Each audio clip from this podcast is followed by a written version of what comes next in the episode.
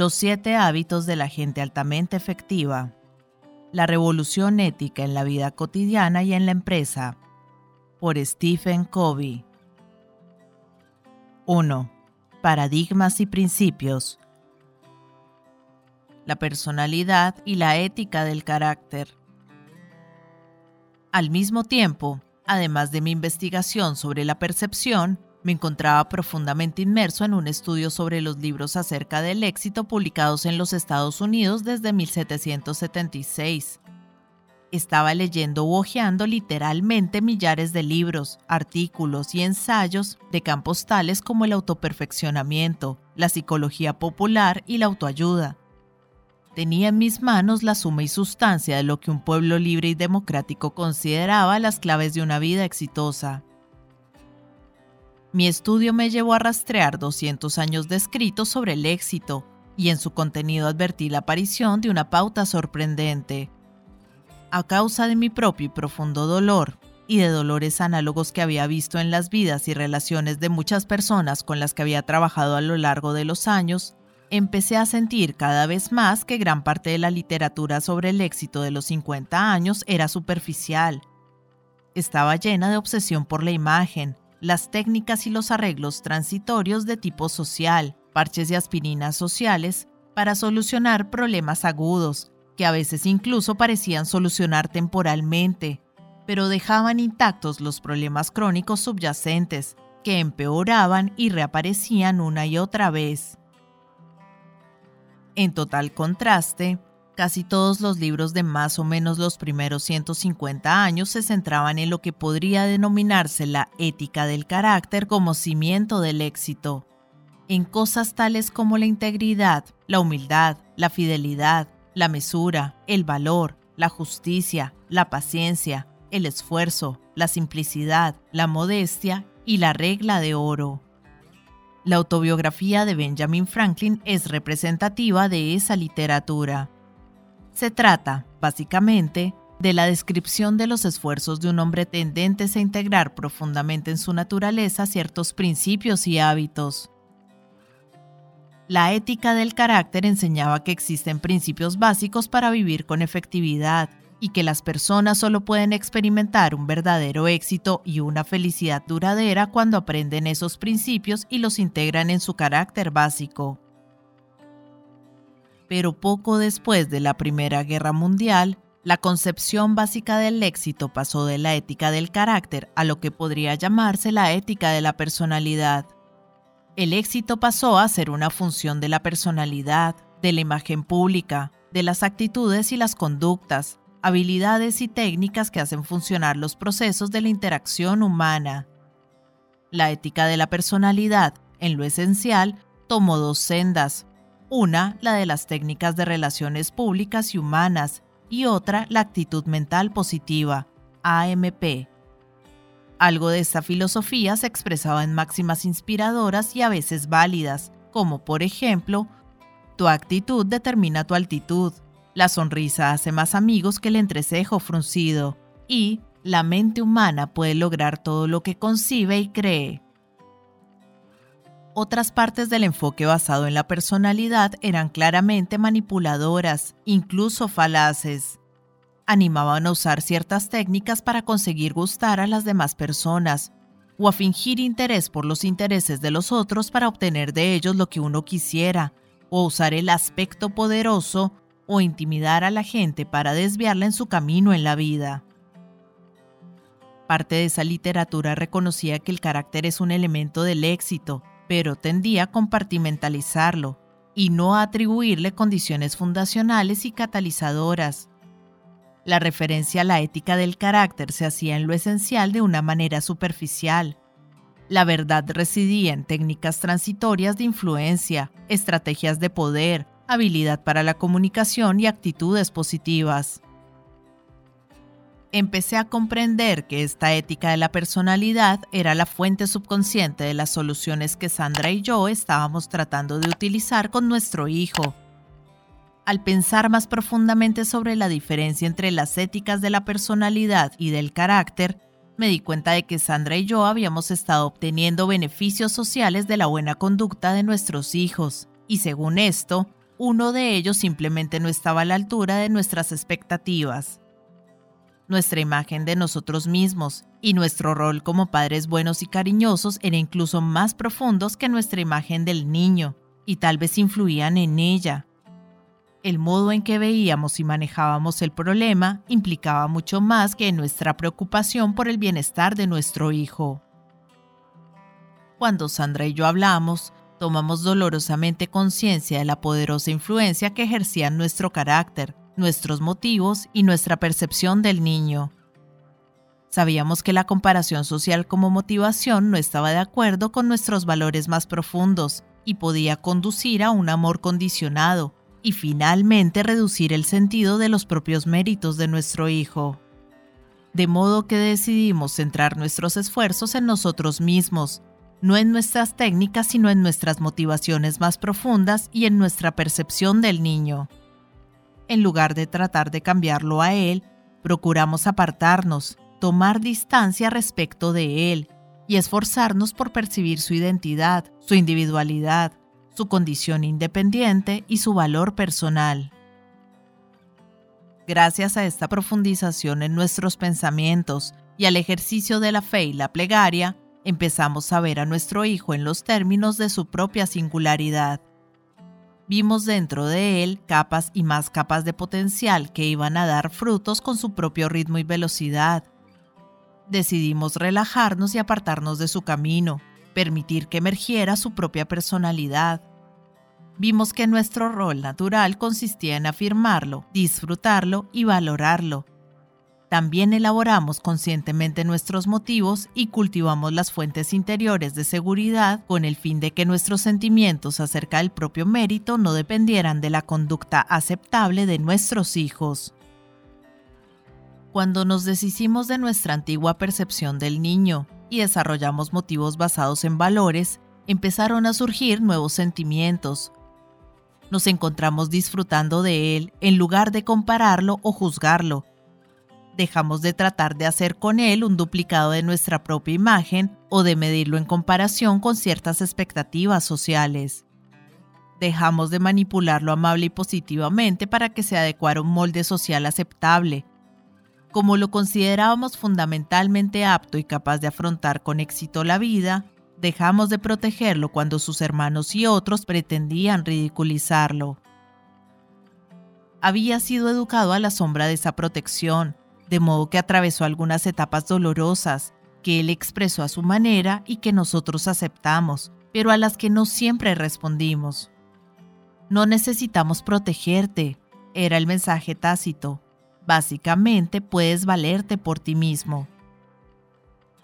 A medida que pasaban semanas y meses, fue desarrollándose en él una tranquila confianza. Se estaba afirmando a sí mismo, maduraba según su propio ritmo y velocidad. Empezó a sobresalir rápida y bruscamente en comparación con los criterios sociales, académicos, sociales y atléticos, yendo mucho más allá del llamado proceso natural de desarrollo. Con el paso de los años, lo eligieron varias veces líder de grupos estudiantiles, se convirtió en un verdadero atleta y traía a casa las notas más altas desarrolló una personalidad atractiva y franca que ahora le permite relacionarse tranquilamente con todo tipo de personas. Sandra y yo creíamos que los logros socialmente impresionantes de nuestro hijo eran una expresión accesoria de los sentimientos que experimentaba respecto de sí mismo, más que una mera respuesta a las recompensas sociales. Esta fue una experiencia sorprendente para Sandra y para mí, muy instructiva en el trato con nuestros hijos y también en otros roles. Nos hizo tomar conciencia, en un nivel muy personal, de la diferencia vital que existe entre la ética de la personalidad y la ética del carácter. Los salmos expresan a la perfección nuestra convicción. Busca tu propio corazón con diligencia, pues de él fluyen las fuentes de la vida. Grandeza primaria y secundaria. Mi experiencia con mi hijo, mi estudio sobre la percepción y la lectura de los libros acerca del éxito se fusionaron para dar lugar a una de esas experiencias tipo Eureka, en las que de pronto se sitúan correctamente todas las piezas del rompecabezas. Súbitamente advertí el poderoso efecto de la ética de la personalidad y comprendí con claridad esas discrepancias sutiles, a menudo no identificadas conscientemente, entre lo que yo sabía que era cierto, algunas cosas que me habían enseñado muchos años antes de niño y otras profundamente arraigadas en mi propio sentido interior de los valores, y las filosofías de arreglo transitorio que encontraba a mi alrededor día tras día. En un nivel más profundo entendí por qué, mientras trabajaba durante años con personas de todas las condiciones, había descubierto que las cosas que enseñaba y sabía que eran efectivas a menudo diferían de esas voces populares. No pretendo decir que los elementos de la ética de la personalidad desarrollo de la personalidad, habilidades para la comunicación, estrategias de influencia, pensamiento positivo, no sean beneficiosos y algunas veces de hecho esenciales para el éxito. Sé que lo son, pero se trata de rasgos secundarios, no primarios. Tal vez, al utilizar nuestra capacidad humana para construir sobre los cimientos que nos han legado las generaciones que nos precedieron, inadvertidamente nos centremos tanto en nuestra propia construcción que nos olvidemos de los fundamentos que la sustentan. O bien, al cosechar un campo donde hace tanto tiempo que no sembramos, tal vez perdamos de vista la necesidad de sembrar. Cuando trato de usar estrategias de influencia y tácticas para conseguir que los otros hagan lo que yo quiero, que trabajen mejor, que se sientan más motivados, que yo les agrade y se gusten entre ellos, Nunca podré tener éxito a largo plazo si mi carácter es fundamentalmente imperfecto y está marcado por la duplicidad y la falta de sinceridad. Mi duplicidad alimentará la desconfianza y todo lo que yo haga, incluso aplicando buenas técnicas de relaciones humanas, se percibirá como manipulador. No importa que la retórica o las intenciones sean buenas. Si no hay confianza o hay muy poca, faltarán bases para el éxito permanente. Solamente una bondad básica puede dar vida a la técnica. Centrar la atención en la técnica es como estudiar en el último momento, solo para el examen. Uno a veces acaba arreglándoselas o incluso puede obtener buenas notas, pero si queremos lograr realmente el dominio de las materias o desarrollar una mente culta, lo que hay que hacer es esforzarse honestamente día tras día. ¿Alguna vez ha considerado el lector lo ridículo que sería tratar de improvisar en una explotación agrícola? Por ejemplo, olvidarse de sembrar en primavera, haraganear todo el verano y darse prisa en otoño para recoger la cosecha. El campo es un sistema natural. Uno hace el esfuerzo y el proceso sigue. Siempre se cosecha lo que se siembra, no hay ningún atajo. En última instancia, el principio es igualmente válido para la conducta y las relaciones humanas. También se trata de sistemas naturales basados en la ley de la cosecha. A corto plazo, en un sistema social artificial como es la escuela, uno puede arreglársela si aprende a manipular reglas creadas por el hombre, a jugar el juego. En la mayoría de las interacciones humanas breves, se puede utilizar la ética de la personalidad para salir del paso y producir impresiones favorables mediante el encanto y la habilidad, fingiendo interesarse en los hobbies de las otras personas. Hay técnicas rápidas y fáciles que pueden dar resultado en situaciones a corto plazo, pero los rasgos secundarios en sí mismos no tienen ningún valor permanente en relaciones a largo plazo. Finalmente, si no hay una integridad profunda y una fuerza fundamental del carácter, los desafíos de la vida sacan a la superficie los verdaderos motivos, y el fracaso de las relaciones humanas reemplaza al éxito a corto plazo. Muchas personas con grandeza secundaria, es decir, con reconocimiento social de sus talentos, carecen de grandeza primaria o de bondad en su carácter. Un poco antes o un poco después, esto se advertirá en todas sus relaciones prolongadas, sea con un socio en los negocios, con el cónyuge, con un amigo o con un hijo adolescente que pasa por una crisis de identidad. Es el carácter lo que se comunica con la mayor elocuencia. Como dijo Emerson, me gritas tan fuerte en los oídos que no puedo oír lo que me dices. Desde luego, hay situaciones en las que las personas tienen fuerza de carácter, pero les falta habilidad para la comunicación, y ello sin duda afecta también la calidad de las relaciones. Pero los efectos siguen siendo secundarios. En último término, lo que somos puede transmitirse con una elocuencia mucho mayor que cualquier cosa que digamos o hagamos. Todos lo sabemos. Hay personas en las que tenemos una confianza absoluta porque conocemos su carácter.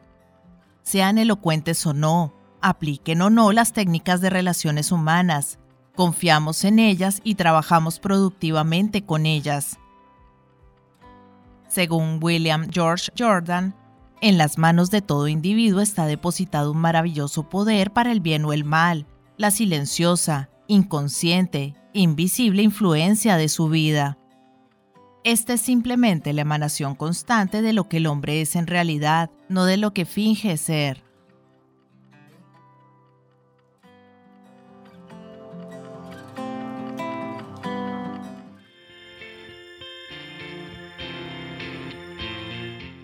Hola gente, ¿cómo están?